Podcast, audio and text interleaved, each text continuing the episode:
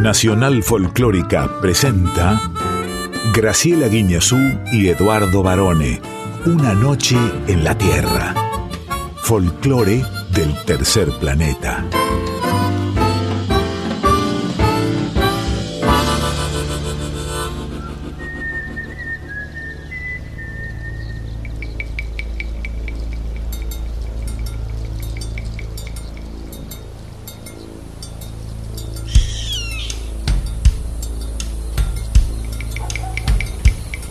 Ya es medianoche.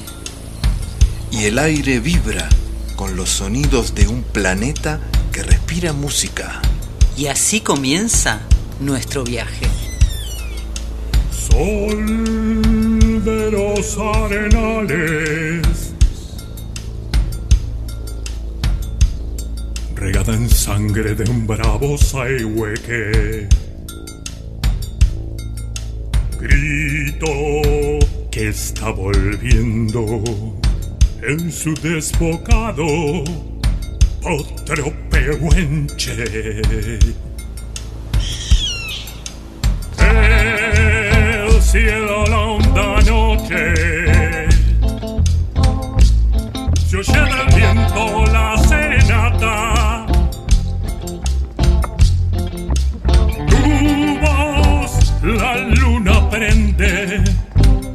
la negra simba de mi araucana.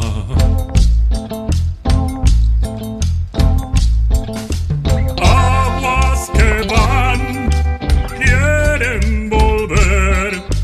Aguas que van, quieren volver.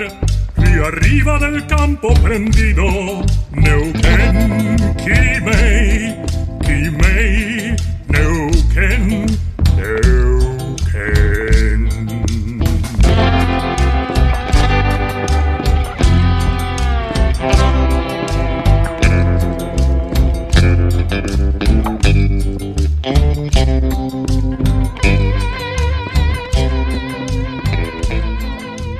Muy buena medianoche, muy buenas madrugadas.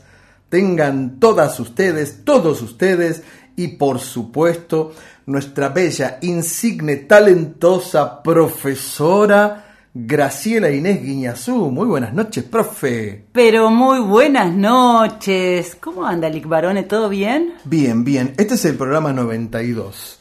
Y yo cuando usted pone, eh, que nosotros tenemos así como, me dice, ese programa tal, me dice usted, ¿no? Que usted lleva todas las estadísticas, ¿eh?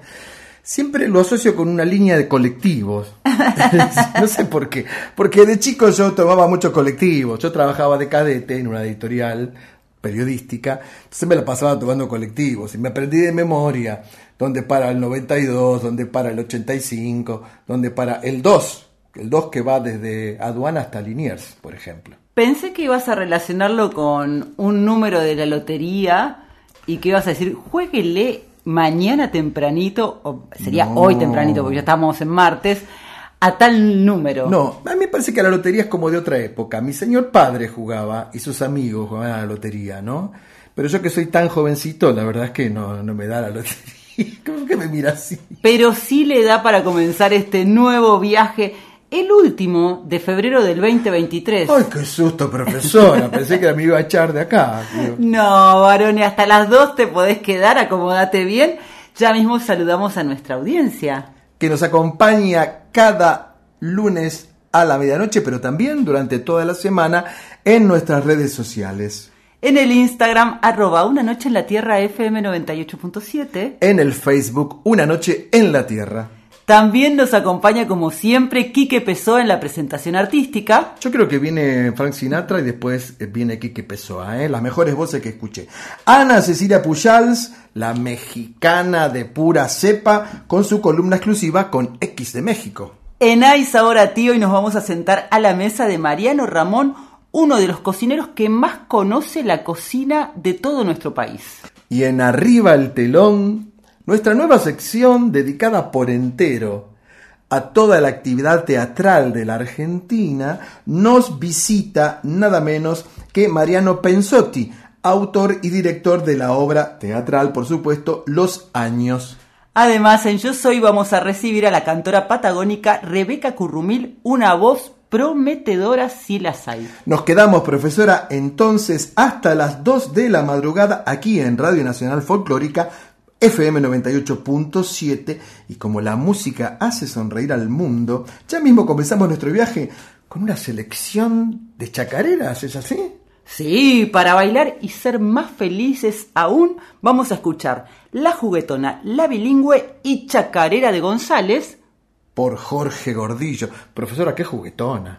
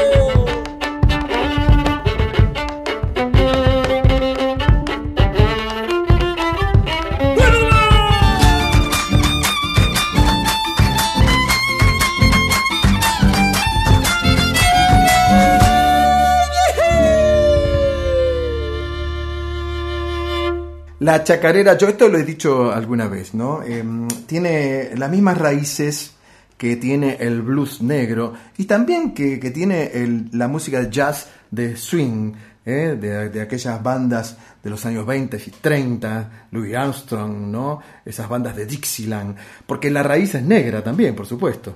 Y en este caso las raíces tienen también un sabor callejero, porque Jorge Gordillo, y amo la historia de este músico, es un artista callejero que todos los domingos suele ponerle música a la esquina de Monte Agudo y Avenida Caseros en Parque de los Patricios. Ah, bueno, yo le pongo música acá en mi barrio, me dicen Eduardo Gordillo a mí.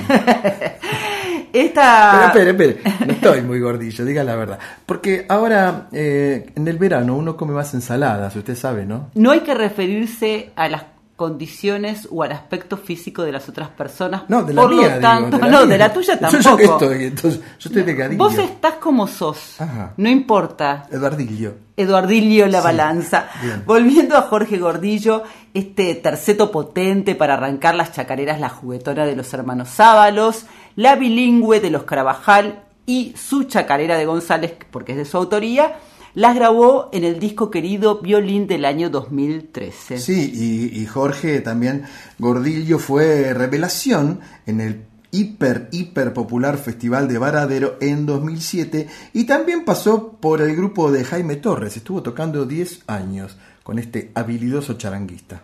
En la Peña de los Hermanos Carabajal, en un montón de festivales y su idea es siempre llevar alegría con su música y vaya si lo hace y lo que quiero decirte es que me gustaría tenerlo muy pronto en Una Noche en la Tierra porque me encantó conocer su historia. Bueno, si usted quiere alegría, de verdad alegría, usted sabe que a los argentinos lo que más nos alegra, además del fútbol, es la buena comida. Así que aquí llega nuestra sección exclusiva de gastronomía. Hay sabor a ti. Traigo tomate, traigo cebolla, anís dulces y perejil. Ay, si supiera mulata santa la burrundaca que traigo aquí. Traigo tomate, traigo cebolla, anís dulces y perejil. ¿Quién nos visita hoy, profe? Estoy tan feliz de recibirlo porque es un cocinero extraordinario por su sensibilidad y porque de verdad que conoce todo nuestro país como pocos cocineros o cocineras lo han hecho saliendo desde Buenos Aires a conocer qué se cocina en el interior. Estamos hablando de Mariano Ramón. ¿Cómo andan? ¿Cómo estás, Graciela? ¿Qué tal, Eduardo? ¿Cómo andan? Y estamos contentos de recibirte al fin en una noche en la tierra, porque vos sabés que Hay a Ti es una gran mesa federal, y si hay algo que a vos te distingue es que has recorrido todo nuestro país. Sí, y bueno, como vos sabés, además, bueno, tantas tantas tardes eh, estuvimos juntos ahí en Masticar recorriendo todos los productores y todo eso, no solo recorriendo todo el país, sino también trayendo a, Buenos Aires a todos los productores que hacen cosas maravillosas en todo el país, desde el norte, desde eh, eh, Misiones, después de Jujuy, de la Patagonia, Mendoza, Santa Fe, de todos lados. Bueno, vos sabés, pues, pasamos mucho tiempo juntos recorriendo eso que armaba ahí. ¿Y qué fue lo que más te sorprendió de ese enorme viaje que emprendiste y que duró muchos años? Y lo más sorprendente siempre es la gente. Eso es lo que uno más se sorprende. Eh, la conexión que uno puede tener más allá de las culturas, de los idiomas, hay cosas que trascienden todo eso. Y eso es lo más sorprendente. Obviamente, viste, son cosas que hay, hay lugares que uno va que para nosotros son exóticos, pero realmente son lugares que, que tienen mill- miles de años de cultura eh, y, cuando vos vas conociendo ves un montón de similitudes y después cuando haces las conexiones humanas te das cuenta que en, el fondo todos somos iguales, Eh, tenemos las mismas inquietudes, lo- los mismos gustos y entonces eso lo más sorprendente es eso, como como a donde vayas y por más exótico que el lugar sea, la conexión humana, eso es sorprendente. Tu cocina empezó en tu casa, como casi la de todos que abrazamos con pasión y con amor, el cocinar. Pero antes de recorrer nuestro país, recorriste medio mundo. ¿Cómo fue eso? Y ya, eh, al principio fue un poquito difícil, más que nada, pues yo iba, mientras trabajaba con Narda, yo trabajaba con Narda acá en Argentina y aprovechaba que ella me daba mucha libertad para ir viajando y volviendo a trabajar con ella siempre. Y hasta que en un momento ya me decidí a, a irme sin pasaje de vuelta. Y nos fuimos a Nueva Zelanda, yo me fui con un amigo y no hablábamos nada de inglés.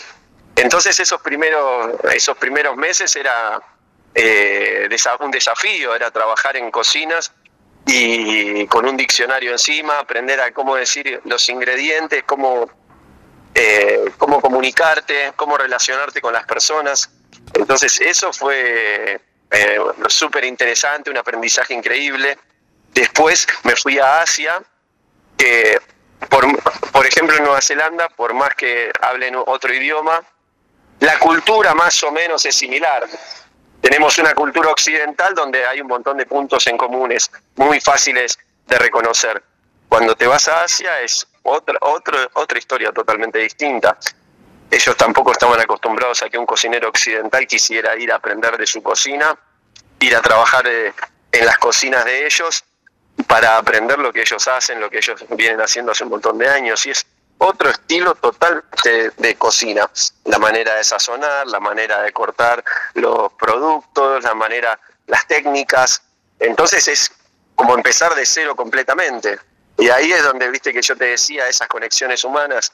Eh, no sé, por ahí era tan importante el momento del trabajo como el momento después del trabajo y ir a tomar una cerveza al lugar donde a ellos les gusta o viste que encima nace mucho de la comida callejera y hay lugares específicos que abren solo de medianoche o barcitos o lugares al lado de un río y solamente con ellos podés acceder a esos lugares, salir de ese circuito turístico que existe. Entonces ahí era tan importante conocer sobre técnicamente de una cocina profesional como de esos pequeños detalles y mucha de mi cocina tiene como eh, esos detalles. Eso es lo que buscamos, esos pequeños detalles. Pero vos lograste además hacer como una fusión, una palabra tan de moda ahora, eh, combinando todo ese aprendizaje en una punta del mundo y en la otra, porque Grand Van, vamos a decir tu restaurante, no es solamente sabores asiáticos, sino que tiene mucho de Latinoamérica.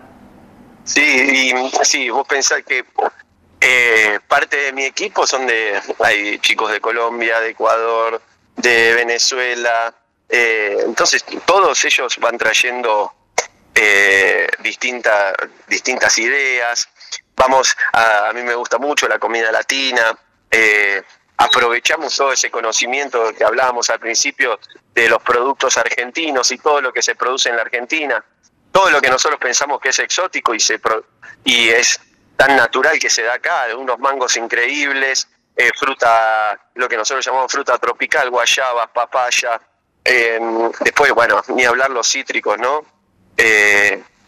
hay un montón de cosas que se, bueno, las hierbas de altura en Jujuy, son productos únicos que hay acá en Argentina y mira, los mangos que hay en Formosa cuando están en temporada, mira que yo probé los mangos de Tailandia, los de India, ahora fui a México, pero como la, lo que nosotros le decimos la manga, no hay ningún mango así en el mundo. Y, y, es, y es algo que para nosotros acá en Capital es algo exótico y por ahí seguramente alguien que está escuchando en Formosa dice, sí, pero acá se caen los mangos de los árboles. Claro, perdóname, lo mismo pasa con la palta, que hasta que no se puso de moda no teníamos la costumbre, o con la granada, que yo descubrí las mejores granadas de, del mundo gracias a vos y están en Argentina. Sí, no, y ahora, eh, ahora empieza la temporada de granada, justo en, en esta semana se empieza. Y sí, es algo que, mira, cuando yo volví a Argentina, era algo que por ahí se veía en alguna verdulería y ahora es, es un clásico de esta temporada del año y ahí en todos lados. Hubo mucho, acá en Capital hubo mucho mucho crecimiento en la variedad de, productos que uno puede conseguir en, en una verdulería. Y eso, viste que siempre se dice que nosotros eh, somos muy conservadores como consumidores, que nos gustan tres cosas. Y yo creo todo lo contrario, que, que nosotros somos muy aventureros, que nos gusta probar mucho. Lo que pasa es que a veces no nos dan esa posibilidad, pero ni bien se nos da esa posibilidad, lo tomamos enseguida. Por eso yo creo que en estos últimos 10 años se vio este crecimiento eh, eh, de la gastronomía, del interés por el producto, de, probar cosas distintas. Entonces, yo creo que, el paladar argentino es muy aventurero. ¿Y vos te considerás, Mariano, como un revolucionario joven de la cocina argentina y que tu restaurante está entre los 11 mejores de nuestro país, como destacó en una nota reciente del New York Times? No, no sé, a mí me, yo trabajo siempre para hacer eh, el mejor restaurante posible dentro de nuestras limitaciones. Eh, después, eh, ¿qué es mejor? depende de qué es mejor y peor, depende de lo que le gusta a cada uno. Eh, lo que sí nosotros hacemos es trabajar día a día para hacer el mejor restaurante posible dentro de nuestras limitaciones. Es un restaurante muy chiquitito, que es muy simple, que no, no está decorado, que nosotros elegimos llegar al público en general con un producto de altísima calidad a un precio accesible dentro de, lo posible y toda nuestra inversión está puesta en los recursos humanos y en la materia prima, entonces es un lugar que es bastante austero. Entonces, dentro de esas limitaciones que nosotros tenemos, intentamos día a día hacer el mejor restaurante posible. Y después que una, una, un- una salga en una nota en New York Times, eh, por ejemplo, como uno de los restaurantes que la gente hace fila para entrar a comer y a nosotros la verdad que nos llena de orgullo porque es, es, un, es un mimo a todo el trabajo que hacemos.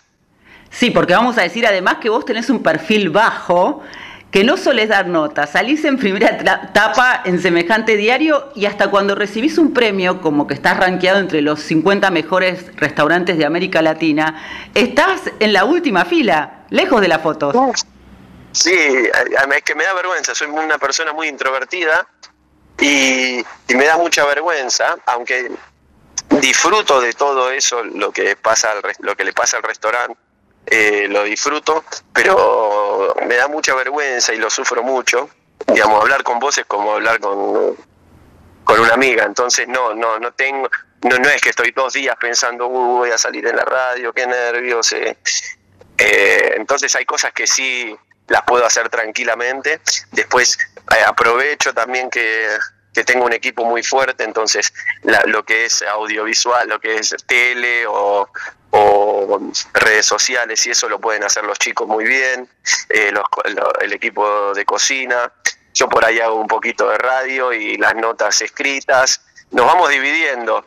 Y también pasa que los cocineros estamos buscamos mucho la exposición a veces y yo creo que ah, yo le doy mucho valor al anonimato. Ah, el restaurante es, lo que tiene que brillar y el nombre del restaurante es lo que tiene que estar siempre en primera plana. Después si estoy yo no estoy yo, eso es secundario. Yo no necesito eh, que nadie diga Mariano Ramón es tal cosa. Solo trabajo para que mi restaurante que es una extensión mía también, obviamente, porque es mi proyecto personal y hace nueve años que estoy ahí y, y todavía tengo la misma ilusión como el primer día. Eh, eso sí me gusta que esté bien presente y siempre esté en primera plana. Pero después, si está mi nombre, no está mi nombre, aparezco yo, no aparezco yo, eso es secundario para mí. Y si tuvieras que recomendarnos, porque estamos de madrugada, ¿qué te parece que sería el plato perfecto de Grandaván, por ejemplo? Por supuesto, eso desde ya. Y el, el, el clásico de toda la, la vida son las pacoras de acelga, que es, es una reversión de los, los buñuelos de acelga mezclado con, una, eh, con un plato indio y una técnica japonesa. Eso un poquito resume también la, mm, la filosofía del restaurante. Entonces lo que hacemos es eh, agarramos hojas de acelga, las blanqueamos un poquito, eh, que es pasarlas 10 segundos por agua hirviendo y después en agua fría, y después hacemos como un engrudo, como una, una pasta de mm, harina de garbanzo con especias y un poquito de agua, como para que simplemente, como si fuera una tempura, y eso lo freímos individualmente. Y después nosotros lo servimos con un chutney de zanahoria, yogur y una salsa picante. Ese es el plato típico. Ahora un plato que me gusta mucho que de este momento es algo que nos pasó que nosotros estábamos usando mucho, muchas pechugas de pato. La gente le encantaba ese plato. Pero me llamó el proveedor y me dice, tengo todas las patas. Entonces diseñamos un curry de patas de pato y la verdad que quedó increíble. Y lo que hacemos es freír la pasta de curry. Nosotros hacemos una pasta de curry con ajíes secos, eh, ajo, jengibre, lemongrass, eh, especias, tallos de cilantro, cúrcuma fresca. eh, y eso lo freímos en grasa de pato. Y después eh, con leche de coco y especias y un poco de agua, ahí pochamos las, eh, las patas de pato hasta que están bien, bien, bien suavecitas. Y después lo, lo condimentamos con azúcar mascabo, salsa de pescado y tamarindo. Ay, pero te digo, te salieron riquísimos los dos platos. ¿Y con qué canción te gustaría que maridemos esta charla? Y también, algo que es bien como el estilo del restaurante. Eh, nosotros nos gusta mucho el rock nacional. Eh, así que elegiríamos un tema de Divididos que se llama Guanuqueando. Lo escuchamos, Mariano, un placer recibirte en una noche en la Tierra. Besos, te quiero mucho. Y yo a vos.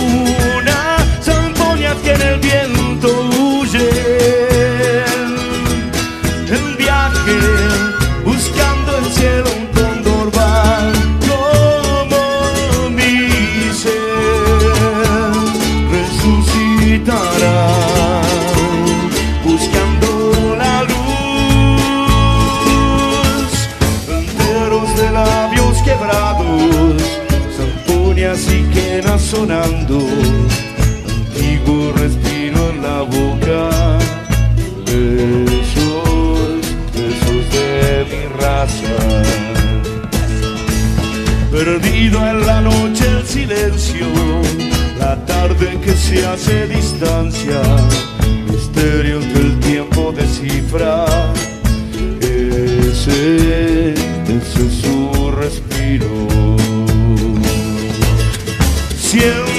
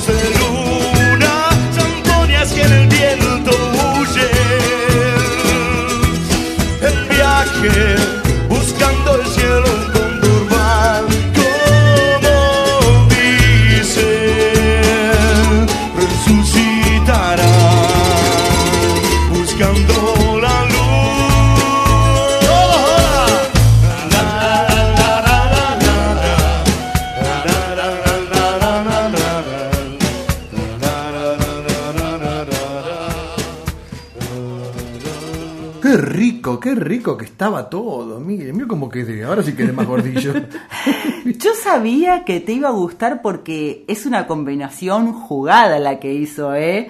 Eh, por un lado, esa reversión de los buñuelos de acelga, la pácora de acelga, como decía, porque mezcló dos técnicas, como nos comentaba, Ajá. y además con esa ese chutney de zanahoria. Chutney, chutney. chutney. Es un condimento Ajá. que depende de cómo lo hagas, para que te des una idea, es como una salsita. Puede Ah. ser picante, dulce, salada. y mira. además, por ejemplo, puede ser que tenga la forma de una mermelada o una consistencia más de un patecito. Mm. más sólida o más chirle. Sí. ¿Y el curry de patas de pato te gustó también ese? El curry de patas de pato, sí, sí, me gustó. Es que Mariano es un creativo realmente y un apasionado, como lo escuchábamos. Él está considerado por sus colegas, además, uno de los cocineros más talentosos de este momento. Es el dueño y creador de Grand Daván, Ajá. un restaurante chiquitito, como nos contaba él, que está en Avenida Escalabrini Ortiz al Pero 1500. entonces no debería llamarse pequeño, Daván. Bueno, así le gustó a él. Y aunque tiene un perfil tan bajo como lo comentábamos con él, y tuvo que salir a hablar porque el diario The New York Times Ajá. Lo incluyó en el listado de los 11 restaurantes de Buenos Aires, porque en realidad no fue a otro lugar del país, que, que son renovadores de la gastronomía argentina. Y sinceramente lo, lo hace porque vos lo escuchás hablar y como habla es como cocina. Y a mí eso me provoca muchísimo placer siempre. Y hay que recorrer nuestro país y conocer a los productores, los pequeños, los que están fuera del circuito, hacer un mapa de los productos argentinos, como nos contaba. Yo hay productos que conocí gracias a él, de verdad te digo, y que ahora los incorporé a mi cocina. Las granadas son deliciosas, los tomates de árbol de A mí me Tucumán. hacen mal las granadas cuando me explotan en la panza. Profe, ¿qué me dice de la música? Y era lógico que iba a elegir algo potente como sus platos.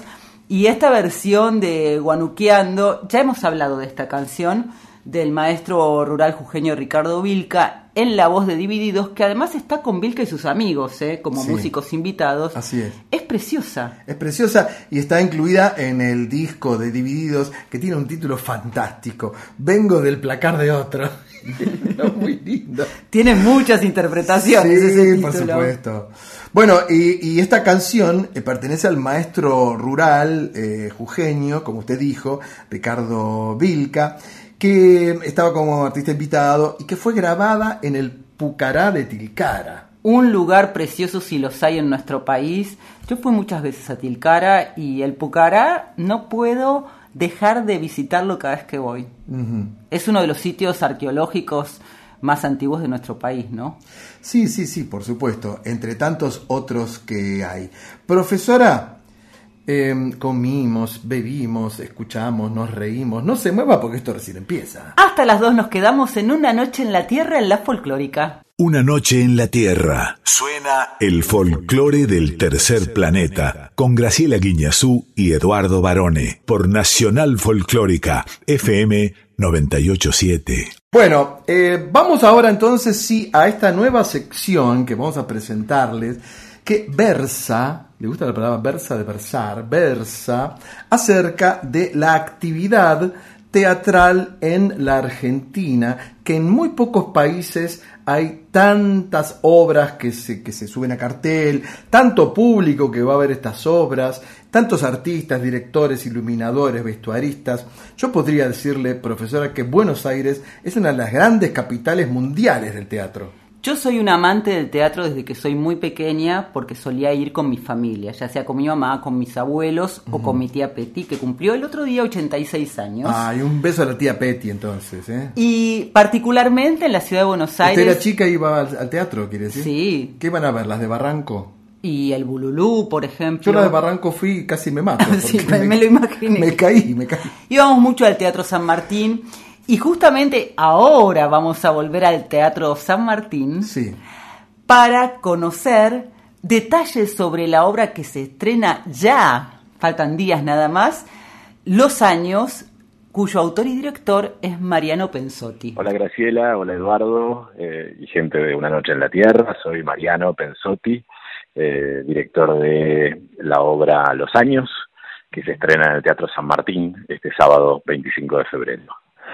Mariano, bueno, primero encantados de recibirte acá en el programa y la primera pregunta que tengo es eh, esta obra tuya, esta nueva obra tuya, Los Años, tiene mucho de existencialismo, ¿no? Sí, es cierto. Creo que, que, apareció como una especie de existencialismo involuntario, o sea, como que no estaba muy, muy planeado así. Yo sabía, sabía que quería hacer una obra sobre el mismo personaje en dos tiempos distintos, en dos momentos muy diferentes de su vida, cuando tiene 30 años y cuando tiene 60. Eh, obviamente había algo de la idea del paso del tiempo y en qué nos transformamos eh, a lo largo de, los años, que bueno, está un poquito también ahí en la base de cierto existencialismo, como vos señalabas, y en algún momento encima apareció la idea de que el tiempo de la vida del personaje joven sea el presente, el 2020 en realidad, y el tiempo de, de la vida del personaje cuando tiene 60 años sea el futuro, el 2050. Con lo cual la obra empezó a hablar también no solo del paso del tiempo, sino más que nada de el futuro y de cómo nos vamos a contar este presente dentro de muchos años. Eh, a mí me sonaba mucho, había una vieja película eh, de las primeras de color, recuerdo, no sé si era inglesa, el actor sí lo era, Rod Taylor, que era la versión fílmica de La máquina del tiempo de H.G. Wells. ¿no? Sí, leyendo, leyendo el argumento de tu obra, se me asemejó a aquel, aquel científico que inventaba la máquina y viajaba a ver qué había en el futuro, ¿no? Un poquito Totalmente. de eso hay. Es, es, es muy loco que, que, hagas referencia a esa película porque estaba dentro de las influencias que teníamos cuando, cuando empezamos a trabajar en la obra. Eh, y también porque, bueno, hacer una obra sobre la idea de futuro te lleva a pensar en muchas referencias artísticas sobre eh, lo que vendrá, sobre el futuro. Nosotros sabíamos desde el principio que no queríamos hacer una obra de ciencia ficción, no, no la va de eso el, el trabajo, eh, no es que trata de imaginar eh, si bien si bien en muchos momentos eh, propone ideas de cómo puede llegar a ser Buenos Aires, la Argentina en el 2050, no es una obra de anticipación, pero sí pero sí trata de pensar mucho eh, bueno, eso, ¿cómo nos vamos a contar dentro de 30 años lo que estamos viviendo ahora? ¿Qué cosas de las que vivimos ahora van a perdurar y qué cosas totalmente eh, se olvidarán? ¿Qué cosas te preocupan a vos del futuro? Porque vos todavía ni siquiera tenés 60, debes tener 50 por ahí. Eh, ¿Qué te preocupa del futuro en lo personal? Hmm, muy buena pregunta. Mira, yo acabo de cumplir 50, con lo cual también eh, obviamente hay algo de mi idea de futuro que va cambiando mucho a lo largo del tiempo. Eh, de hecho, también me pasa con, con esta obra, que es la primera que vamos a hacer en el San Martín. Eh, perdón, hablo mucho de nosotros porque yo trabajo con, con un grupo, que es el Grupo Marea, que son Mariana Tirante, Florencia Basser y Diego Weiner. Eh, entonces, por más que yo soy el director y el autor, siempre hay una cosa medio colectiva. Uh -huh. Y mm, la primera obra que vamos a hacer en el San Martín, eh, hace veintipico de años que estrenamos nuestra primera obra, entonces también hay algo ahí como de reflexión sobre el futuro, que te diría que va a nivel personal en muchos frentes, o sea, bueno, por un lado, algo bastante obvio, tengo dos hijas pequeñas y, y, y me preocupa eh, lo que le preocupa a todo el mundo de, de, del futuro, en el sentido de que, que haya un futuro, en especial, digamos, que, que, que siga habiendo un, un planeta habitable, que, que en algún momento deje de ser tan desigual como es ahora. Eh, no, me preocupa me preocupa también que cuál cuál va a ser el, el futuro de del teatro, por ejemplo, o sea, de, específicamente lo que yo hago. Eh, me preocupa cuál va a ser el futuro de millones y millones de personas que viven excluidos de la sociedad. Y creo que nuestra obra un poquito habla de, de todo eso, sin ponernos solemnes ni, ni tratar de, de que sea una obra estrictamente filosófica, es cierto que, bueno, como vos decías, o sea, hablar del futuro puede implicar un pensamiento existencialista, pero eso también para gente de la clase media que tiene la posibilidad de, del lujo de pensar un futuro. Para mucha gente pensar un futuro significa, bueno, que voy a morfar mañana, o sea, cómo voy a hacer para eh, vestir a mis hijos. Entonces, y en un país como la Argentina, creo que pensar el futuro también significa pensar esas desigualdades. Eh, para que haya un futuro tuvo que haber primero un pasado y por supuesto el presente en el que vivimos. ¿En qué medida te preocupa el pasado o te ocupa el pasado en tu trabajo? Mm.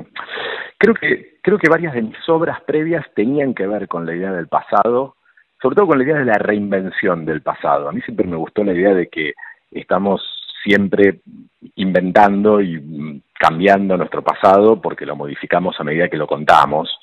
Eh, en ese sentido, la, el pasado se parece bastante a la ficción, o sea, todos lo, lo inventamos permanentemente, porque aunque no, no mintamos, aunque no lo modifiquemos, siempre hacemos un recorte de determinadas cosas. eh, artísticamente sí, muchas de mis obras previas tenían que ver un poco con la idea de ciertos restos del pasado en el presente o, o la influencia de generaciones pasadas en las generaciones actuales.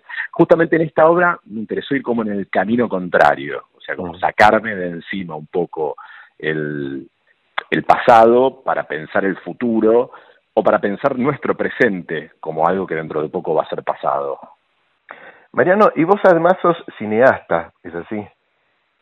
Bueno, medio de, de, manera amateur, digamos. O sea, yo estudié originalmente cine y ahora con el grupo, hace un par de años, justo antes de la pandemia, por, por motivos así medio insólitos, terminamos haciendo eh, una serie de tres películas, pero que son tres películas que tienen que ver con eh, el teatro también, que se llaman El Público, y que es básicamente la, vida de un grupo de espectadores que van a ver una obra de teatro. Nosotros no vemos la obra de teatro que ven ellos, sino que lo seguimos a lo largo de las 24 horas posteriores y vemos qué influencia tuvo eso que ellos vieron eh, en sus vidas cotidianas. Uh -huh. eh, así que no sé, me, me, daría mucho pudor llamarme cineasta, digamos que, que soy alguien que, que, se animó a meterse en lo audiovisual. Bueno, pero sí te interesa el, el lenguaje cinematográfico, evidentemente. Ahora, eh, el teatro, en tanto arte efímero, es bastante distinto, se diferencia bastante de lo que es el, el cine, y cuando llevas una obra teatral al cine, de alguna manera deja de ser teatro, ¿no?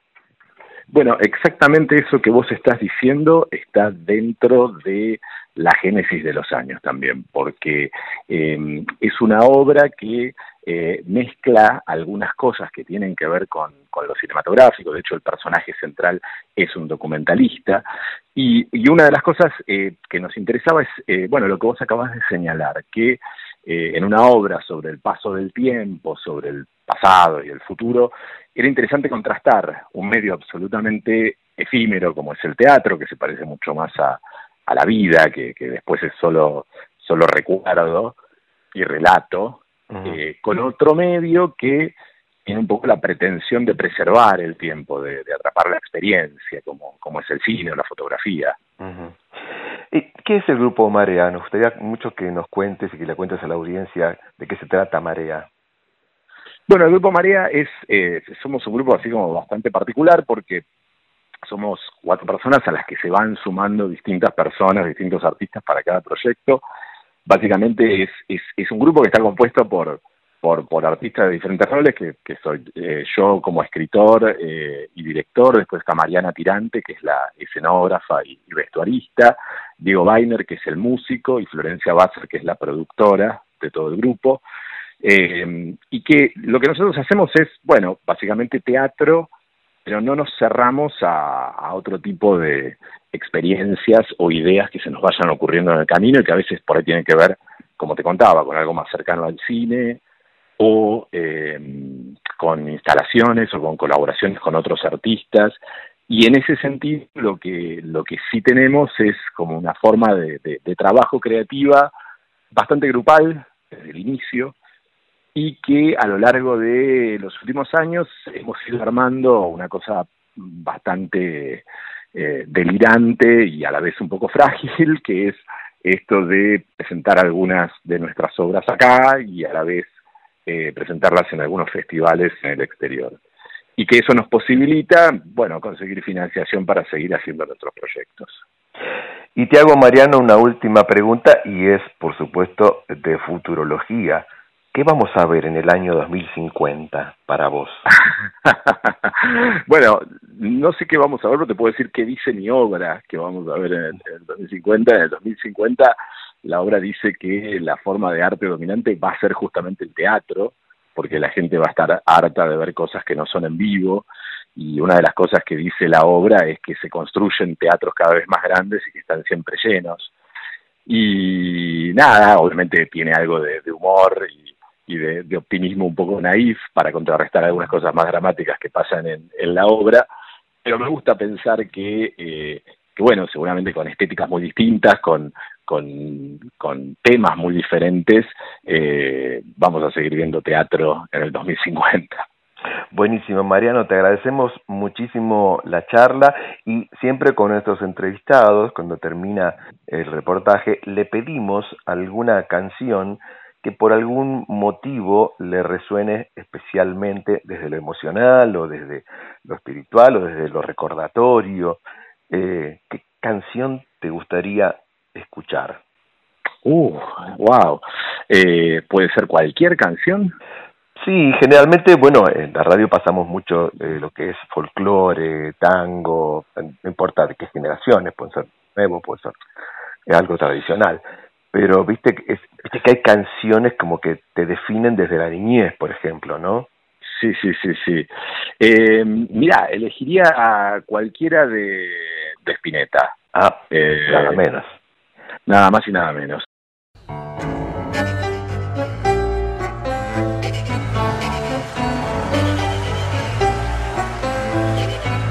Para saber cómo es la soledad tendrás que ver a tu lado no está quien nunca a ti te dejaba pensar en dónde estaba el bien, en dónde la maldad.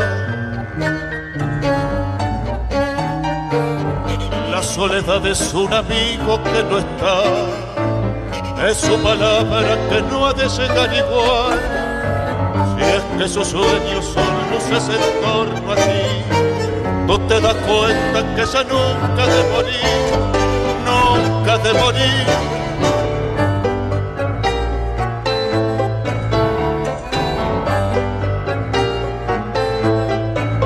Al observar cómo muere la flor, tú verás que también muere la paz y es que esa paz se revivirá en su voz, la flor te la dará plantarla igual.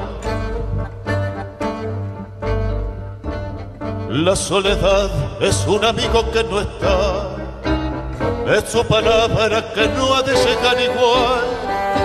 Si es que sus sueños son luces en torno a ti, no te das cuenta que ya nunca de morir, nunca de morir para saber es la soledad tendrás que ver que a tu lado no está para saber cómo es la soledad. Tendrás que ver que a tu lado no está para saber.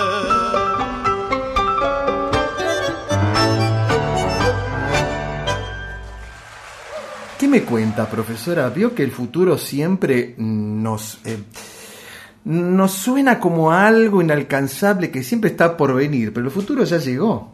No solo ya llegó, sino que en los años, justamente en esta obra, vos lo tenés en, en, en esa versión, como contaba Mariano, que va desde los 30 años del personaje situado en el 2020 a 2050. Sí, por supuesto.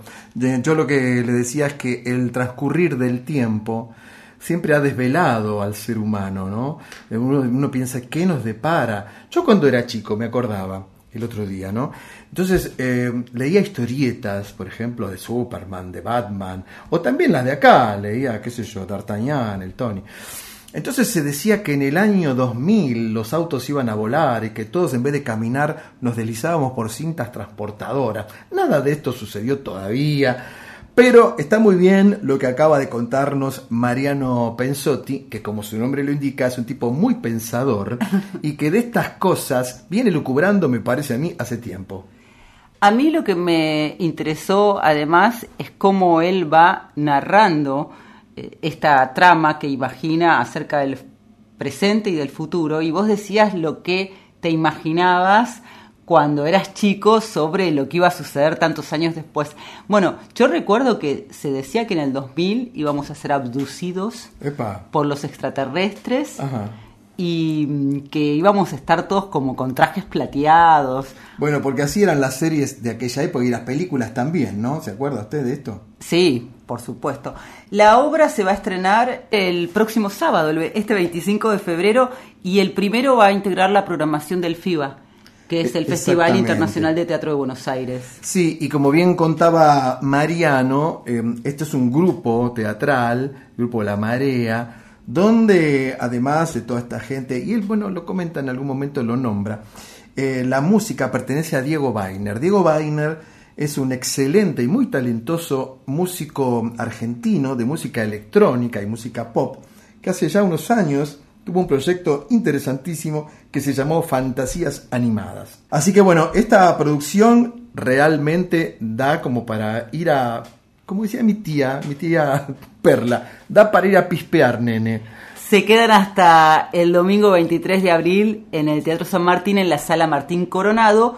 Y en cuanto al tema que hemos escuchado, el tema de Pototo, para saber cómo es la soledad, interpretado por Don Camel, que es por otra parte el responsable del disco en el que está incluido este tema en versión de tango, que se llama Spinetango y que fue publicado el año pasado al cumplirse 10 años de la muerte de Luis Alberto Spinetta. Uno que sabe de música y sobre todo de música del litoral, es uno de los grandes maestros de la música folclórica, no solamente de Argentina, sino yo diría de todo el continente americano. Viene a continuación y se llama... Ramón Ayala haciendo canto al río Uruguay.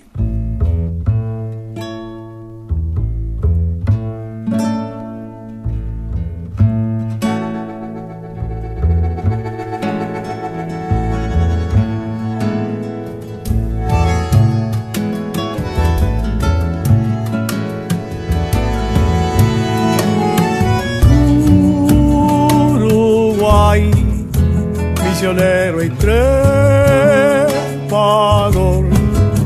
por el Moconá se va tu canto de sol.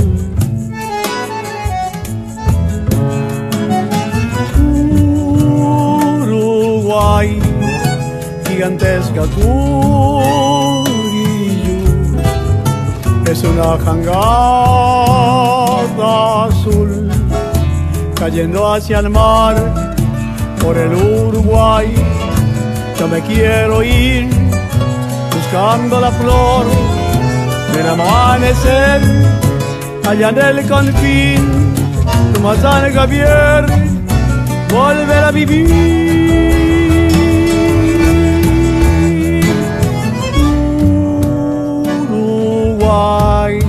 Sombrero de paja y tus correderas soy fuego, monte y sol. Sobre las altas barrancas, cuerpos desnudos al sol, los hacheros van volteando el monte con su dolor. Tal vez será en Cachapé, tal vez en una jangada, el viejo árbol va yendo va volver hecho guitarra, con música del silencio, cuerpo de jacarandá, irán sus cuerdas maduras, rumores del Uruguay.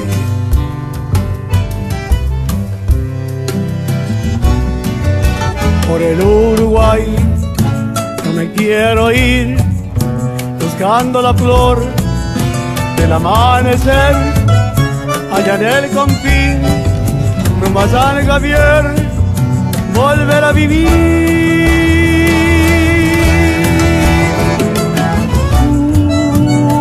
Uruguay, sombrero de paja y luz, en tus correderas hoy, fuego, monte y sol, por el Uruguay, más al Javier. Yo quiero soñar.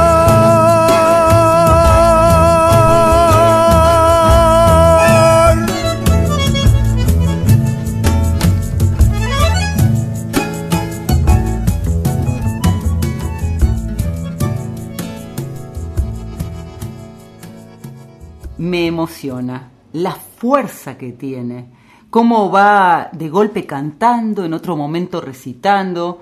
Es una versión del programa Encuentro en el estudio y tiene esa intimidad que logra justamente ese programa, ¿no? Sí, y tiene un aire de polka, en verdad. La polka, por supuesto, como todos sabemos, es uno de los ritmos más utilizados en la música litoraleña y en la música del continente en líneas generales. Y Ramón Ayala, qué compositor, qué, qué hombre tan preclaro, porque viene escribiendo desde décadas y décadas, muy productivo, muy mm, visual cuando escribe. ¿no? Eso tiene una explicación, porque él además de compositor y cantante y músico, es pintor, poeta y escritor. Canto al río Uruguay es una de sus canciones famosas, por supuesto, y él es el, uno de los máximos representantes de la música del litoral y tiene éxitos que ya son como himnos. De... Mire, eh, totalmente de acuerdo. Y, y le, le, doy un consejito. Usted que es amiga de toda esta gente, si lo va a llamar por algún motivo para decirle, Ramón, hemos hablado de ti, quiero recordarle que la semana que viene Ramón Ayala cumple 86 años, el viernes 10 de marzo, ¿eh? Y sigue, pero más afilado que usted, que yo. Pero no tan afilado como esta noche en la Tierra, ¿eh?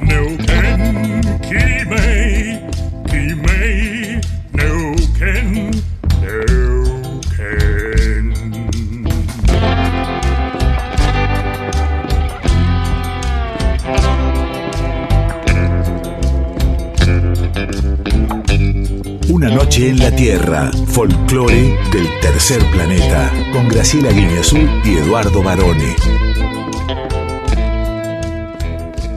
Para mí, después del paso por Argentina, de esa gran mm, artista mexicana, oaxaqueña, oaxaqueña se le dice, ¿no?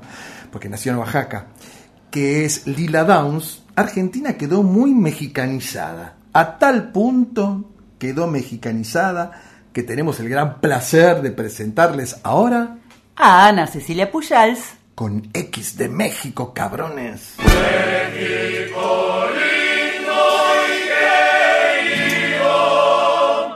Hola, hola, buenas madrugadas, este público conocedor de Una Noche en la Tierra, ¿cómo están? Bueno, pues besos y abrazos para mis amigos Eduardo y Graciela que llevan los remos de este bellísimo programa. Y mm, saben que, bueno, yo siempre estoy eh, tratando de encontrar novedades para ustedes. Todo lo que no se conoce, ese lado B de la música mexicana que no se conoce tanto y que estaría bueno que se conozca. Y, y di con una, con una chica, una chiquita, porque es chiquita, nació en 1997, una chiquita que se llama Silvana Estrada, que la está rompiendo en México entre el público joven, eh, que así como abarrota a estos artistas eh, traperos y demás, también está mirando para el lado de la canción, para el lado del folclore, del folk, más entendido como algo más moderno, de este folclore modernizado. Silvana Estrada nació en Jalapa, en Veracruz. Hay muchos músicos en Veracruz, ¿eh? Eh, no se les extrañe que haya tantos de por ahí. Eh, fíjense, su historia es bastante similar a la de Natalia Lafourcade porque sus padres también se dedican a la música y son eh, luthiers. Em, ella cursó una carrera de jazz en la Universidad de Veracruz, después se fue a Nueva York y bueno, pues ahí le estuvo dando al jazz con Charlie Hunter, nada más y nada menos. Después regresó y ya se la andaban peleando la mismísima Natalia Lafourcade Mon Laferte, que está pum para arriba, eh, el David Aguilar, que es eh, un músico joven también muy interesante, que ya los hemos presentado acá. Y con solo dos álbumes, pero muchos sencillos, vieron que ahora pues son sencillos, sencillos y es Spotify y es el canal de YouTube y, son todas estas plataformas que la gente joven usa para darse a conocer o para difundir sus, eh, sus canciones. Em, tiene muchísimo éxito, se está llenando teatros, es una locura lo que genera esta chica, porque tiene una voz maravillosa, porque no se la cree, es otra que no se la cree, porque con un, em, em, una guitarrita que ella armó, me imagino sus padres son luthiers, grabó, grabó muchas canciones. Eh, Lo Sagrado y Marchita son como sus álbumes y después hay canciones sencillas muy interesantes. Búsquenla en, en YouTube. Eh, me gusta mucho esta chica porque tiene una voz maravillosa, la maneja de una forma muy bonita y qué bonito es escucharla. Eh, tiene una cosa así de mucha sinceridad y mucha limpieza y mucha claridad que la verdad que te va conquistando poco a poco. Yo elegí de, de, lo primero que hizo, porque muchas veces es donde se deja ver, digamos, qué madera va a tener. El agua y la miel, que es una canción que está contenida en su primer disco, Lo Sagrado, así se llama. Eh, es una mujer que también está muy preocupada con la situación de los desaparecidos, las desaparecidas, la situación de las mujeres. Eh, tiene sus, eh, sus, orientaciones obviamente hacia, la, hacia, hacia las minorías, hacia lo que pasa, lo que parece ser que nadie se da cuenta, pero ahí está. La verdad que está buenísimo. Silvana Estrada. Me gusta el nombre, me gusta que no tiene un nombre ribombante artístico, se llama como se llama. Y y bueno, no es fácil retenerla al principio, pero van a ver. Con el tiempo la vamos a tener aquí en Argentina cantando. Van a ver si no es que se la agarra. Bueno, ya el Mon Lafer, ya digo, no, el Natalia Lafourcade ya, ya, ya, ya se fijó en ella, seguramente se estarán fijando en ella, pues gente pues más, más experimentada, ¿no? Así que yo los dejo con el agua y la miel. Escúchenlo porque es una belleza. Fue escrito por ella, es poesía escrita por ella y después musicalizada con un pequeño, eh, ¿cómo se llama? Una jaranita, una jaranita pequeña. Nos vemos la próxima, nos escuchamos la próxima con más cosas lindas.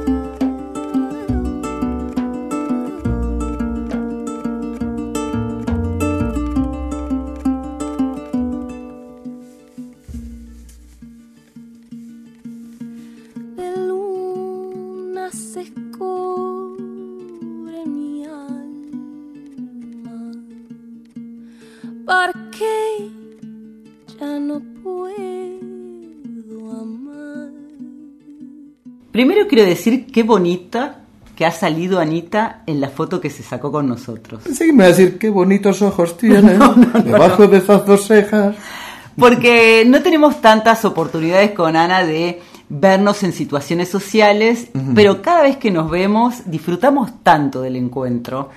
Dicen que las vieron bailando ahí en la sala del Teatro Coliseo noches pasadas. Así es, varones, no sé quién le ha contado. Y que la gente se confundía, no sabían si el artista estaba arriba del escenario o abajo. Por supuesto, estaba en los dos lados, varones. Así como está en los dos lados esta artista que nos trajo Anita, Silvana Estrada, que tiene una voz realmente encantadora. Habíamos pasado algo de ella, ¿no? ¿El año anterior fue? Sí, el año pasado, un video que ella grabó en Madrid, en la plaza. En la, plaza, sí, me acuerdo, me acuerdo. Con la guitarra, pero no teníamos toda esta historia que nos ha contado Ana. Ella eligió El agua y la miel, que es del disco Lo Sagrado de 2017, el primer disco de Silvana Estrada, que es muy jovencita, tiene 25 años nomás. Sí, a mí me encanta, me encanta ella. Eh, pero para cerrar este momento, no hemos comentado el show de Lila. Qué increíble el show, el recital que hemos visto de esta artista. Uno de los mejores shows, ya no del año que recién está empezando, de los últimos 5 o 10 años. ¿eh? Es que es un concierto abrazador en todo sentido. Abrazador en el sentido del fuego y abrazador de apapacharte. Con, Z. Sí, porque además pocos saben que ella no estaba bien de la garganta cuando hizo el show acá en Buenos Aires. Después Lila se fue para Neuquén y en estos días está en, Rosario también. Luego vuelve a México. Pero además de que no estaba bien de la garganta, por supuesto, venía pasando el duelo por el fallecimiento de su marido, de su pareja de 28 años, Paul Cohen. Así todo, salió y nos pasó por encima una planadora, más o menos. Ya terminó su gira en Argentina, ya estaba de vuelta, me imagino, por estas horas en México, pero sinceramente la presencia de León Gieco, además... La banda, qué banda. La banda y el público, todo hizo una noche mágica, diría yo, porque, y en eso Anita un poco la une a Silvana Estrada, que son estas artistas que trascienden el mero hecho de cantar o de componer, te transmiten muchas más cosas y eso es lo que pasa con Lila Downs. Sí, y además, bueno, la hermosura de una música folclórica que nos hace sentir parte de este continente. Del mismo modo, y ahora vamos a dar una vueltita por Latinoamérica a ver qué pasa con, por ejemplo, nuevas voces que también son conmovedoras, y en este caso te propongo viajar a Brasil. Claro, porque vamos a presentarles a Pedro Iaco haciendo Dona Mariposa.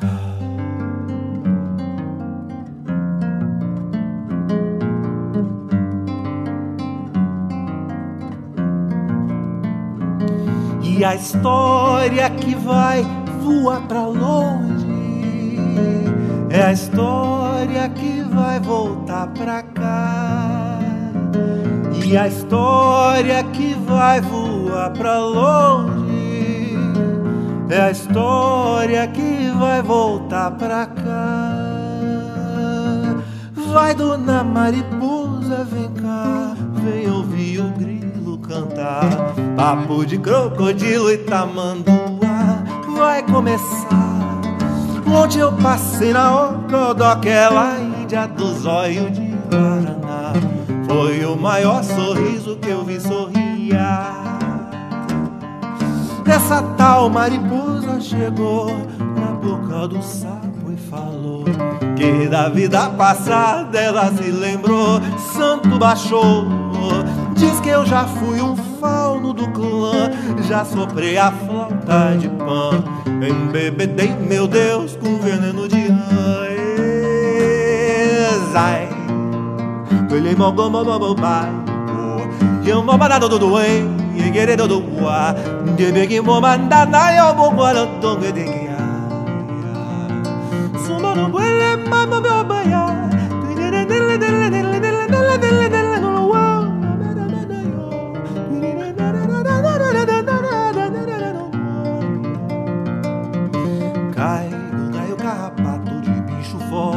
Olha onça pintada, preparo Dona Mariposa escapou, que sorte. Cai a noite, carapaça de passo lá. Galopei a casco marrom de barro. Meu belo horizonte, montanha adiante. A boca no berrante pra cantear. Que a história que vai voar pra longe é a história que vai voltar pra cá. E a história que vai voar pra longe é a história que vai voltar pra cá. Un artista que se las trae realmente, Pedrito Iaco, no sé si mucha gente lo conoce en Argentina, pero es un buen momento, una buena oportunidad para conocerlo. Y esta versión, Pedro la estrenó hace poquitas semanas, ¿verdad? Sí, tres nomás. Eh, Casi recién salidita del horno. Él es un cantante, compositor y artista visual.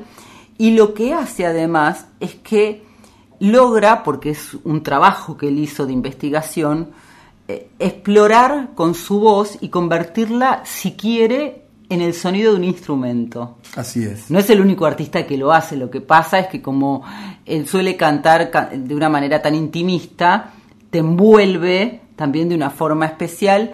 A mí me gustó mucho la primera vez que lo escuché, gracias a ti, Barone, y realmente es una promesa de la canción mundial, te diría, porque pocos pueden utilizar la voz de la manera que él lo hace y de hecho en el 2021 fue elegido cantante del año por el Premio Profesionales de la Música.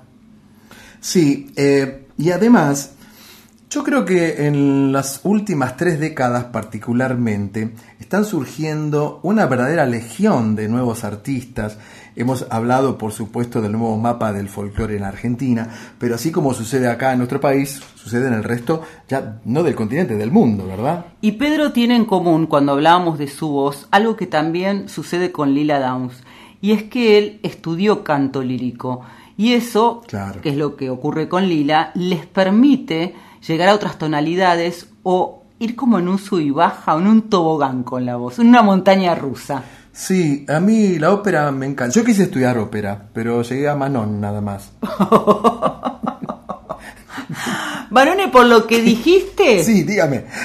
vamos a irnos a Bolivia ahora. ¡Ah, qué lindo! Yo estuve varias veces en Bolivia. Qué ¿eh? rico que se come. Y la gente, la gente es espectacular. Mira, yo estuve en Cochabamba, en Santa Cruz, en La Paz, ¿no? Eh, la gente es muy, muy... eh, confraternizan, son muy buenos anfitriones. Y la chicha, yo probé varias chichas distintas, porque hay distintos colores hechas con distintas eh, bebidas, brebajes, brebajes, exactamente. Y le voy a contar esto, mire, tenemos un poquito de tiempo, dígame que sí. Sí.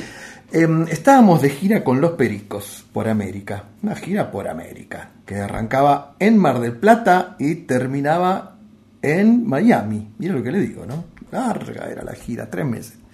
Caemos a Bolivia. Entonces en un momento estábamos en La Paz, era mi primera vez en La Paz, ¿no?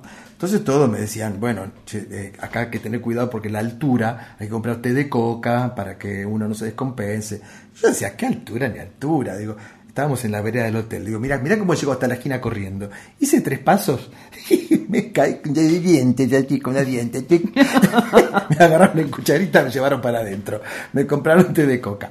Pero al día siguiente nos fuimos a Cochabamba. Entonces, eh, por supuesto, caigo a una feria, una feria que era de instrumentos musicales. Qué linda, ¿no? Bueno, me compré un charango, no sé, me gustan mucho esas cosas. Y me tomo un taxi para volver al hotel, era a la tardecita. Y hablando con el taxista me cuenta que, eh, que él estaba trabajando ahí, pero que era el último viaje, porque tenía una fiesta en la casa de su comadre, y, y que era una fiesta de un cumpleaños. Entonces me dice, ¿usted no querrá venir a la fiesta? Va a haber chicha, va a haber comida. Bueno, vamos, le digo yo. Me llevó. Era una casa hermosa, humilde pero hermosa, con piso de tierra, banderines, lucecitas de colores, chicos corriendo, una mesa que había por lo menos seis tipos de chicha y un montón de picante de gallina, había todas estas comidas que, pero sabe cómo le di a todo eso. Volví a la noche al hotel que parecía dos, dos, doble, era un doble de cuerpo yo. Viene muy bien tu anécdota, incluido a los dientes que dejaste allá, porque vamos a escuchar música tradicional andina de un grupo que es hiper famoso, Sí. que está desde 1975 y sigue vigente, y es para bailar y para celebrar en las fiestas familiares y con la vecindad. Qué lindo. Entonces voy a correr las macetas. Espere. ¿Y cómo se llama la canción? A los bosques y el grupo Sabia Andina. Muy bien, profe.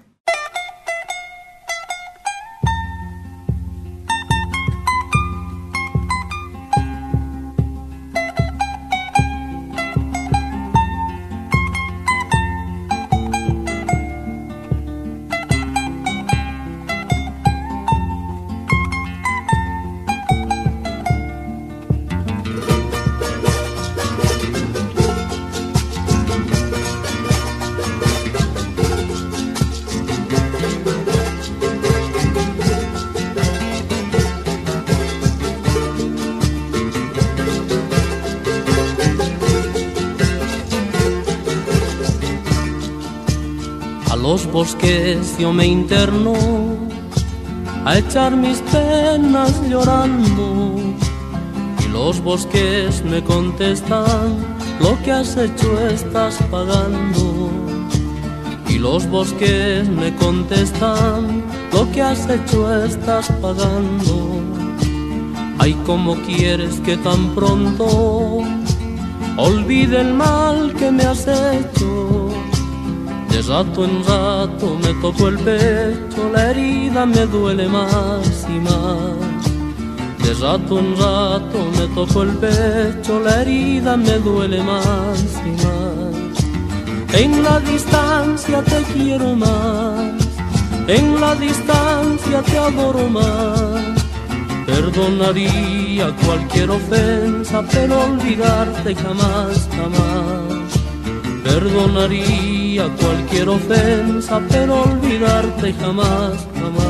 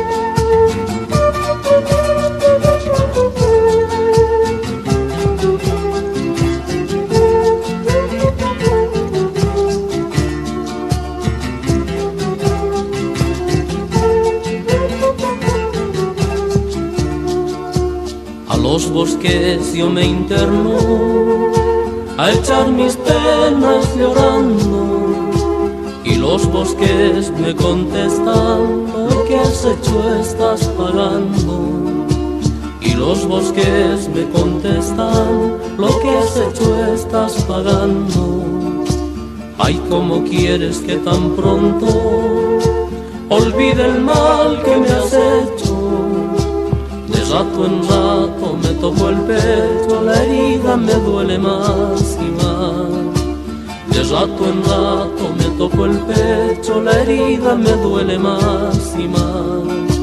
En la distancia te quiero más, en la distancia cualquier ofensa, pero olvidarte jamás, jamás. Perdonaría cualquier ofensa, pero olvidarte jamás, jamás. Pero olvidarte jamás, jamás. Cuando la profe dice verano, saquen la silla de paja a la vereda, miren. ¿No? Porque siempre tiene razón usted. Es que es un grupo que se ha caracterizado desde que nació como tal. eh, son mm, alegres y le han traído alegría a su pueblo. Son originarios eh, de la ciudad de Potosí. Claro. A los bosques le incluyeron muy- en... eh, gente muy positiva la de Potosí. Sí. A los bosques fue incluido en el disco Calanchito de 1980 y ellos nacieron como un grupo de amigos. E incluso parte del grupo eh, vivió muchos años en Argentina porque vinieron a estudiar a Buenos Aires y a Córdoba. Ah, ¿cómo sabe usted tanto, eh? Porque lo he leído, varones. Sí. Eh, y esto es un grupo que sí, como usted dijo, tiene, tuvo y sigue teniendo gran éxito en su país. Tanto que en el año 76 los Sabia Andina fueron nada menos que teloneros en las presentaciones, los recitales del gran Julio Iglesias. Y después Julio se quedó encantado y le, digo, le dijo, vengan para acá, y se los llevó a, a, su recital en el Teatro Olimpia de París. Sí, Julio le dijo, me olvidé de vivir. Pero este grupo no solamente estuvo con Julio, sino que fue un éxito en buena parte de Europa y de Asia. En Japón la rompieron y en su país han sido reconocidos y distinguidos por la Cámara de Diputados como eh, una medalla especial por su labor cultural. Perfecto, profesora. A usted también le van a dar una medalla, le van a dar un medallón.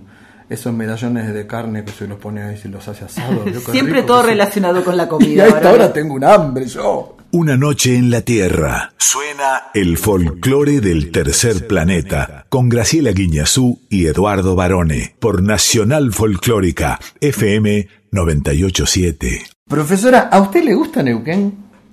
Me gusta mucho Neuquén. ¿Qué le gusta de Neuquén? Me gusta que vos podés estar tanto en la montaña como en el mar. ¿Otra persona?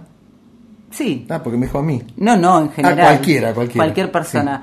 Sí. Eh, me encantó cuando hice la ruta de los siete lagos, que lo hice en más de una oportunidad. Usted comió manzanas de Neuquén, porque sabe que hay muy ricas manzanas también en Neuquén, ¿no? Sí, muy rica gastronomía tiene Neuquén. Rica gastronomía. Y el río los Limay. Dulces. El río Limay, que es hermoso, hermoso. Yo tiene estuve... canciones. Tiene canciones el río Limay. Yo estuve hace unos años, un par de años antes de la pandemia, con este gran cantante español, Sergio Dalma. Entonces teníamos un show Neuquén y eh, llegamos a, como al mediodía, dijimos, vamos a comer algo, a ver qué hay en el río. Y había un chiringuito ahí, estábamos con todos estos españoles. Decían, pues qué lindo río que tienen aquí, no sé qué, hermoso el río Limay. ¿eh? Bueno, y de Neuquén, ¿sabe quién es oriunda de Neuquén? Una voz increíblemente hermosa. Hoy hemos compartido muchas voces que son conmovedoras de por sí. Y en este caso, ¿sabes cómo le dicen a ella? ¿Cómo le dicen? La hija del viento patagónico. Upa, eso sí que es un título, ¿eh? Mire usted. Llega Yo Soy y es la protagonista de esta noche en la Tierra. Rebeca Currumil. Hola Graciela, hola Eduardo, y hola a toda la audiencia de Una Noche en la Tierra. Mi nombre es Rebeca Currumil, soy cantautora de la Patagonia. Desde los 19 años aproximadamente recorro escenarios de la región. Mi primer maestro y quien me guió en este camino fue mi papá. Y desde ese momento en adelante eh, canto por distintos lugares del país y también participé en los países vecinos de Uruguay y Chile. Actualmente tengo composiciones propias como El Valle de mi Infancia, El Curruf, Diario de Montaña, Petróleo y Sol. Mis músicos quienes me acompañan son en percusión Elías Currumil, que es mi hermano, en primer guitarra y coros Rodrigo Barco. Mi proyecto para este año es la grabación de mi primer CD que se va a llamar El Valle de mi Infancia. Participé en el 2019, en los, competí en los espectáculos callejeros en Cosquín. Fui a competir al Abuelazo también en el 2022. En Santiago del Estero compartí escenario eh, con el Duende Garnica. Estuve compartiendo escenario en la Salamanca, la fiesta del violinero. Y bueno, mi música se basa prácticamente en los paisajes de la Patagonia, en lo que vivimos acá en el valle. Y bueno, cuenta un poco de, todo lo que nosotros vivimos por acá, por esta zona. Paso a invitarlos a que si quieren conocer un poco más de nuestra música, se sumen a las redes sociales. Eh, tenemos subida a las plataformas de Spotify, Amazon,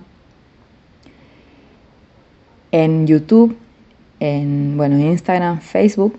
Salgo como Rebeca Currumil, ahí van a poder encontrar material de nosotros. Y bueno, estoy muy agradecida a Graciela y Eduardo por esta, esta oportunidad de compartir con ustedes mi música, mi historia. Y bueno, espero que les guste. Les mando un abrazo muy grande a toda la audiencia y uno muy especial a Graciela y Eduardo.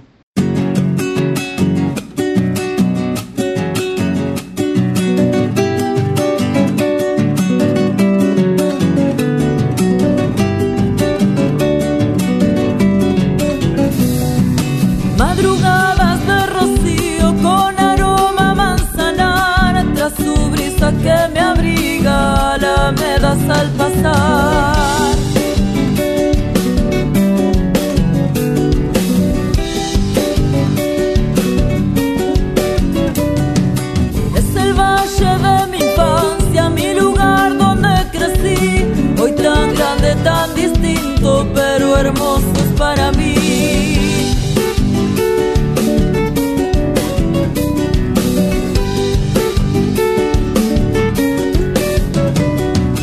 Con el riego le das vida a las acequias al pasar, repartiendo la esperanza del manzano a la ciudad. ¿Y cómo me iré de aquí? Mi lugar donde crecí, recuerdo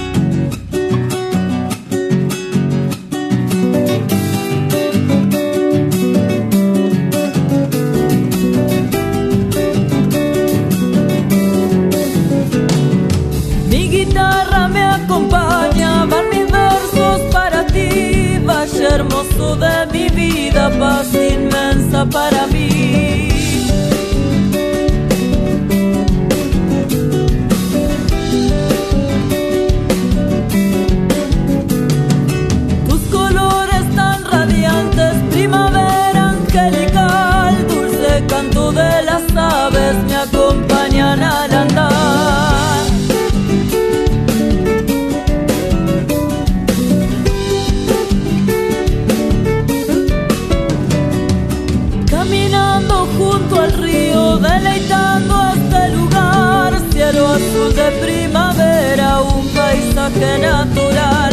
Y cómo me iré de aquí, mi lugar donde crecí, recuerdo de aquella infancia donde yo fui feliz.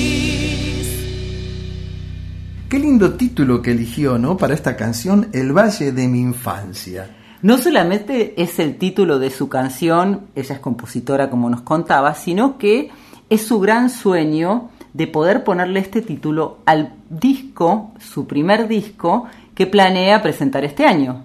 Sí, por supuesto. a mí cada vez que me nombran Neuquén, yo me acuerdo de los autores de Quimei Neuquén, cuyo ritmo es un loncomeo neuquino, ¿eh? atenti, Dios profe como sé, ¿no?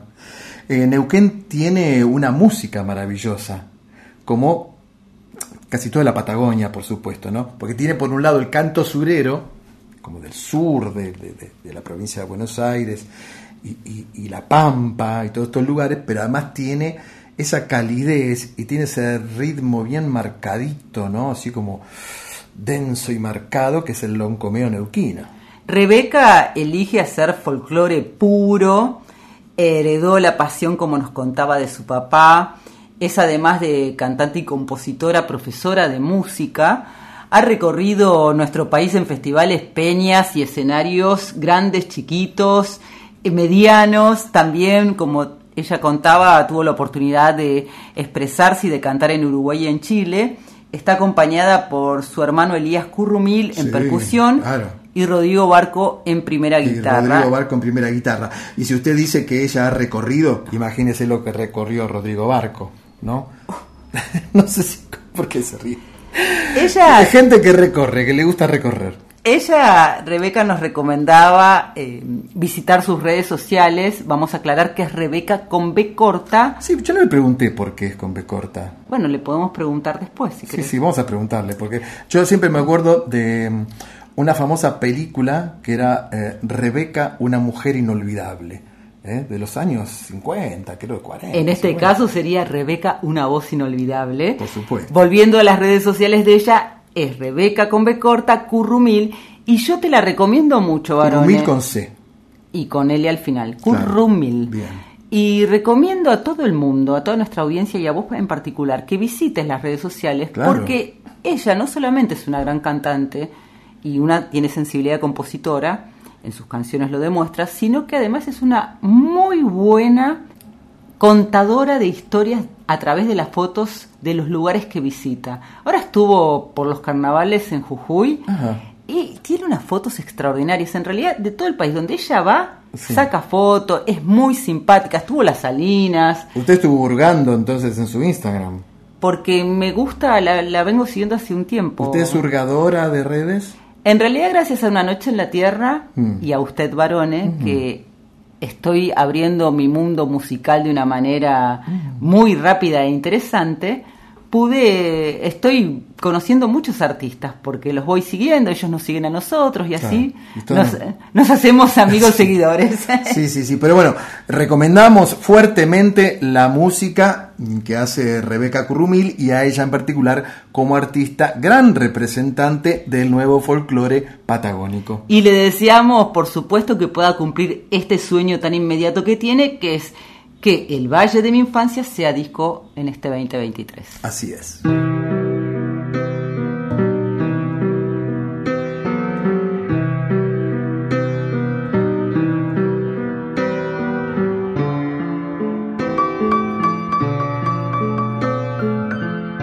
Ah, profesora, esta musiquita, esta musiquita que conmociona, que hace vibrar el alma ¿Qué estará por suceder? Varone, tampoco te hagas el distraído porque esta musiquita es tu creación, porque nosotros también tenemos un compositor en casa. Siempre hay que tener una mano, ¿no? Porque dice, no sé, yo no sé, este fue el que la compuso, ya está, se lo saca de encima el problema. Literalmente, este, el que está a mi lado, fue el que compuso esta canción que anuncia que ha llegado el momento de Poemas en la Voz. Hoy vamos a escuchar nada menos que la voz del gran Julio Cortázar recitando Los amantes. Este poema se llama Los amantes. ¿Quién los ve andar por la ciudad si todos están ciegos? Ellos se toman de la mano, algo habla entre sus dedos lenguas dulces lamen la húmeda palma, corren por las falanges, y arriba está la noche llena de ojos. Son los amantes, su isla flota a la deriva, hacia muertes de césped, hacia puertos que se abren entre sábanas. Todo se desordena a través de ellos, todo encuentra su cifra escamoteada, pero ellos ni siquiera saben que mientras ruedan en su amarga arena, hay una pausa en la obra de la nada. El tigre es un jardín que juega. Amanecen los carros de basura. Empiezan a salir los ciegos. El ministerio abre sus puertas. Los amantes rendidos se miran y se tocan una vez más antes de oler el día. Ya están vestidos, ya se van por la calle. Y es sólo entonces cuando están muertos, cuando están vestidos, que la ciudad los recupera hipócrita y les impone los deberes cotidianos.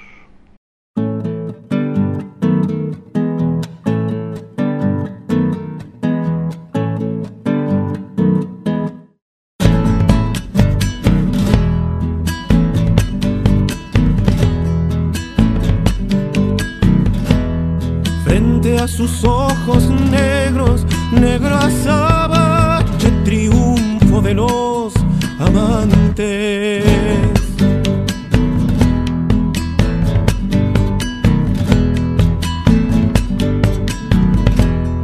Yo quiero que me vean escobillarle triunfo de los amantes.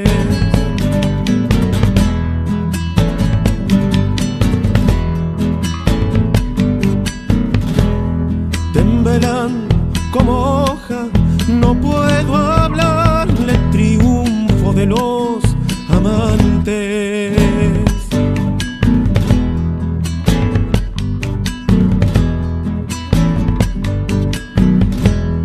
Y eso que yo he tenido de esas batallas, triunfo de los amantes.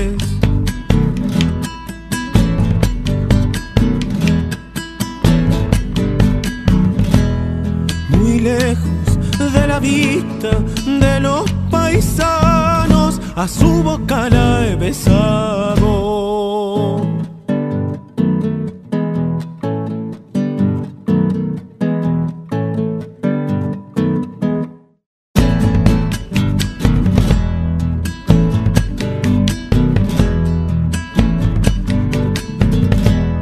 Cuando tomé su mano en esa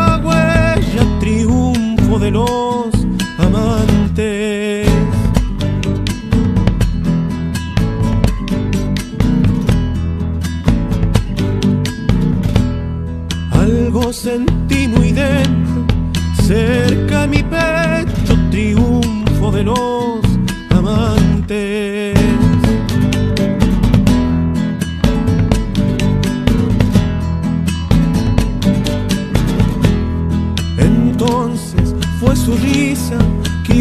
me diría triunfo de los amantes.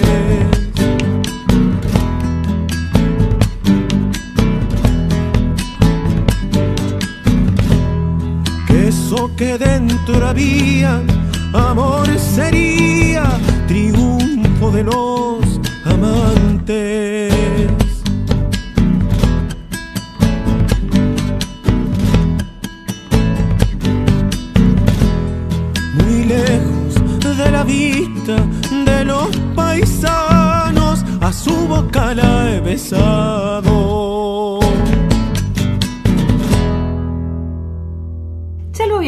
Puesto una vez a Cortázar recitando otro de sus poemas, Yo creo que la próxima vez nos cobran. pero es muy lindo porque arrastra a la R, Sí, tiene claro. una forma, además, claro, es el autor del texto, de, de- de interpretarlo que es única. Eh, profesora, desásneme. Cortázar no había tenido algo que ver. eh, Él había, no digo, no digo que nació, pero él no había estado en Banfield. ¿Se acuerda? Sí, él vivió en Banfield. Él vivió en Banfield, de ¿no? hecho, a tres cuadras más o menos de la casa de Sandro y hay una placa en el lugar donde él estuvo, pero es una placa en el lugar porque la casa no se conserva No, tal cual. porque la casa en verdad está como en esta parte de- de- de este barrio, como se llama Agronomía o por ahí. Sí. Eh, está ahí. eh, está, es más, la calle tiene, lleva su nombre. Sí, tenés que vas por la avenida San Martín Por San Martín, exacto. en la ciudad de Buenos Aires y cuando pasas a agronomía tenés que doblar y te metes en esas callecitas que son hermosas. Bueno, bien. Eh, la voz de Julio Cortázar. ¿Y qué me dice de la canción? Esta canción la tenemos en carpeta desde el año pasado para escuchar juntos. Es Triunfo de los Amantes de la Eulogia Folk, que es un grupo de músicos, es un trío en realidad, que están juntos desde el año 2007. Triunfo de los Amantes, justamente la letra y la música pertenece a uno de ellos que es Javier Hurtado.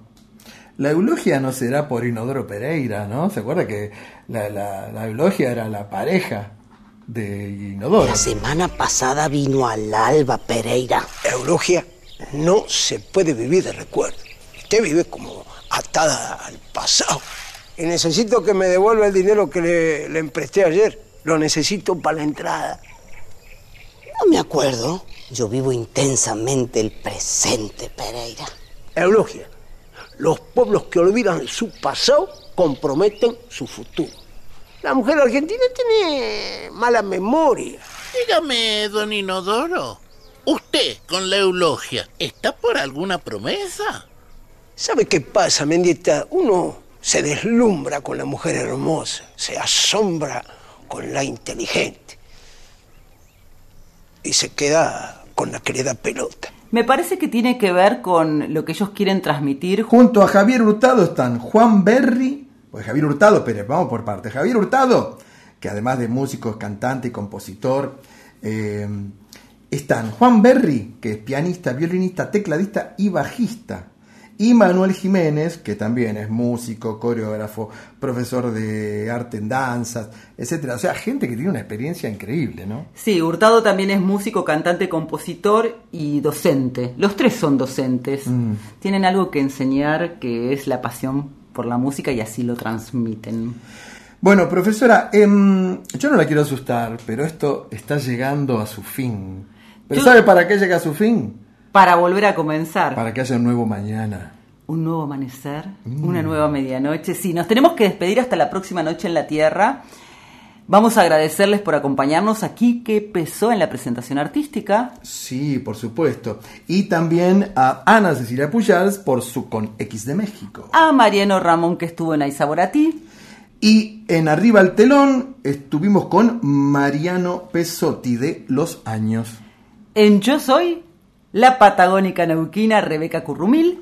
Y agradecemos a nuestros compañeros Diego Rosato, Fernando Salvatori y José Luis de Dios en la puesta en el aire. A Mónica Alicia en la operación técnica. Darío Vázquez por el podcast que siempre está disponible en la web de Nacional Folclórica y en Spotify. Y a Violeta Epifanio. La Chuchi, siempre atenta, sube todas las secciones a la web de la radio. En la edición de Una Noche en la Tierra. No sé, no hay ni idea. El que tengo al lado, el Lick Barone. Muchísimas gracias por acompañarnos. Seguimos toda la semana en contacto en las redes sociales.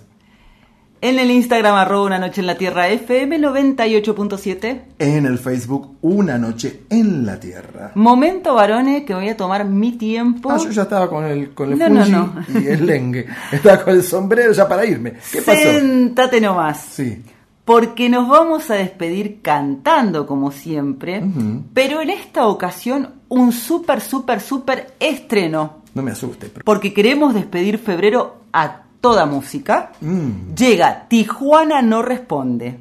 La banda integrada por Juan Pablo Lucas en guitarra y voces. Renato Liacay en batería. Fabricio Pérez en bajo. Sergio D'Ambrosio teclados y acordeón. Y nuestro lick, Eduardo José Barone en voz y guitarra. Y hoy presentamos el estreno de la nueva canción de Tijuana no responde, una versión muy preciosa de Canción Mixteca, que es un clásico de los clásicos de la música sí, claro. universal. Sí, yo esta canción la conocí. ¿Se acuerda cuando se estrenó aquella película de Wim Wenders que se llamó París, Texas?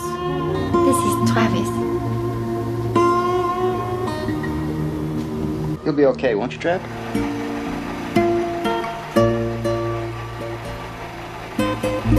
Paris, Texas? It's right here on the map. There's really a place called Paris, Texas? It's right here. What are you doing? Driving. Una de mis películas favoritas. Exactamente. Eh, con Harry Dean Stanton, que murió hace muy poquito ese actor. Eh, y, y ahí, en la banda de sonido, en una de las partes más emotivas de la película, el, intérprete, digamos uno de los actores principales, Harry Dean Stanton, llega a un campo vacío, un terreno que él habían comprado. Esta es una historia muy dramática y el lugar se llamaba París, Texas. Y ahí cantan canción mixteca. Es una canción que tiene una cierta tristeza y añoranza, pero les voy a anticipar, presten mucha atención, porque en la voz de Barone todo es posible y no solamente con esta versión de Tijuana no responde de canción mixteca, nos va a transmitir estos sentimientos, sino también mucha alegría. Por supuesto que sí, porque así es la música mexicana. ¿eh? Tijuana no responde, es la única banda de música Tex-Mex. Que la música Tex-Mex, hay una comida Tex-Mex. ¿eh? La gastronomía Tex-Mex corresponde a las costumbres culinarias y a los platos de la gente México e estadounidense que residen en Texas. Se trata de una fusión de dos estilos y dos formas de entender la cocina, la texana y la mexicana, aunque no muy distintos en lo que a ingredientes se refiere. Su nombre hace referencia a la zona fronteriza entre México y Estados Unidos, en particular a la zona del estado de Texas. Después lo vamos a hablar en otro programa. Hay un mundo. Hay un mundo, pero la música reúne géneros como la cumbia, los corridos, las rancheras, los narcocorridos o rock and roll. Reúne varias, varias corrientes. Y todo eso está en esta versión de Canción Mixteca que compartimos el estreno mundial, diríamos. Sí, esperemos que les guste mucho. Profesora, un enorme beso para usted, para toda nuestra audiencia. Que tengan una bonita semana. Nos vemos en la medianoche el próximo lunes, madrugada de martes. Chao.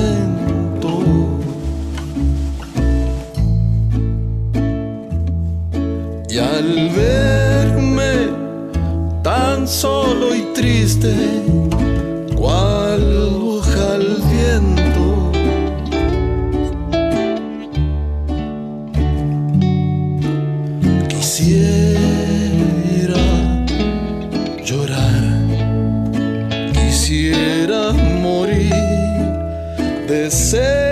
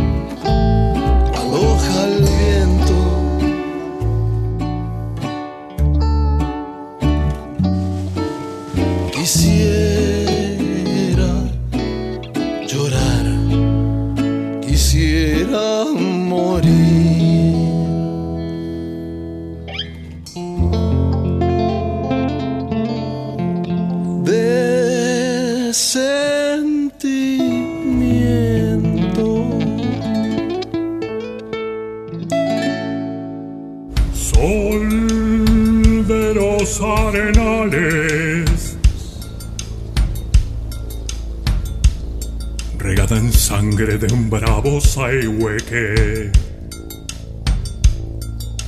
Grito que está volviendo en su desbocado otro pehuenche. Del cielo la honda noche. Se oye del viento la cenata. Tu voz la luna prende en la negra zumba de mi araucana.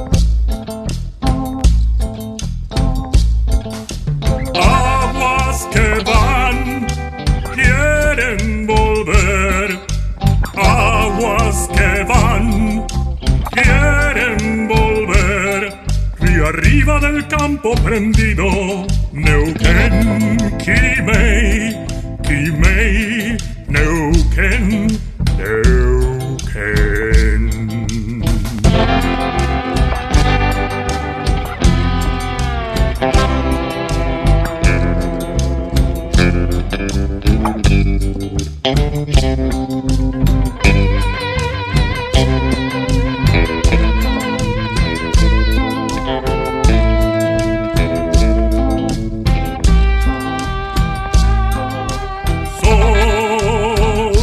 se está gastando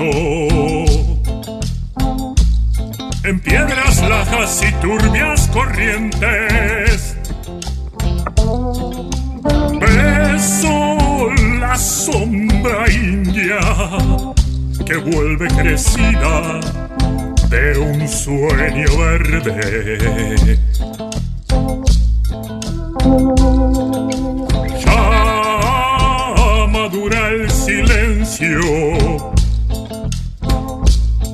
Por el agreste vientre de tus bardas. Quieren rayen dormirse, tiemblan sus entrañas enamorada.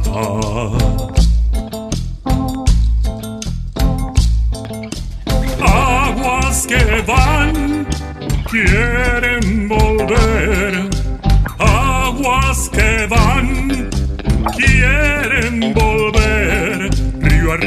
del canto prendido, Neuquén,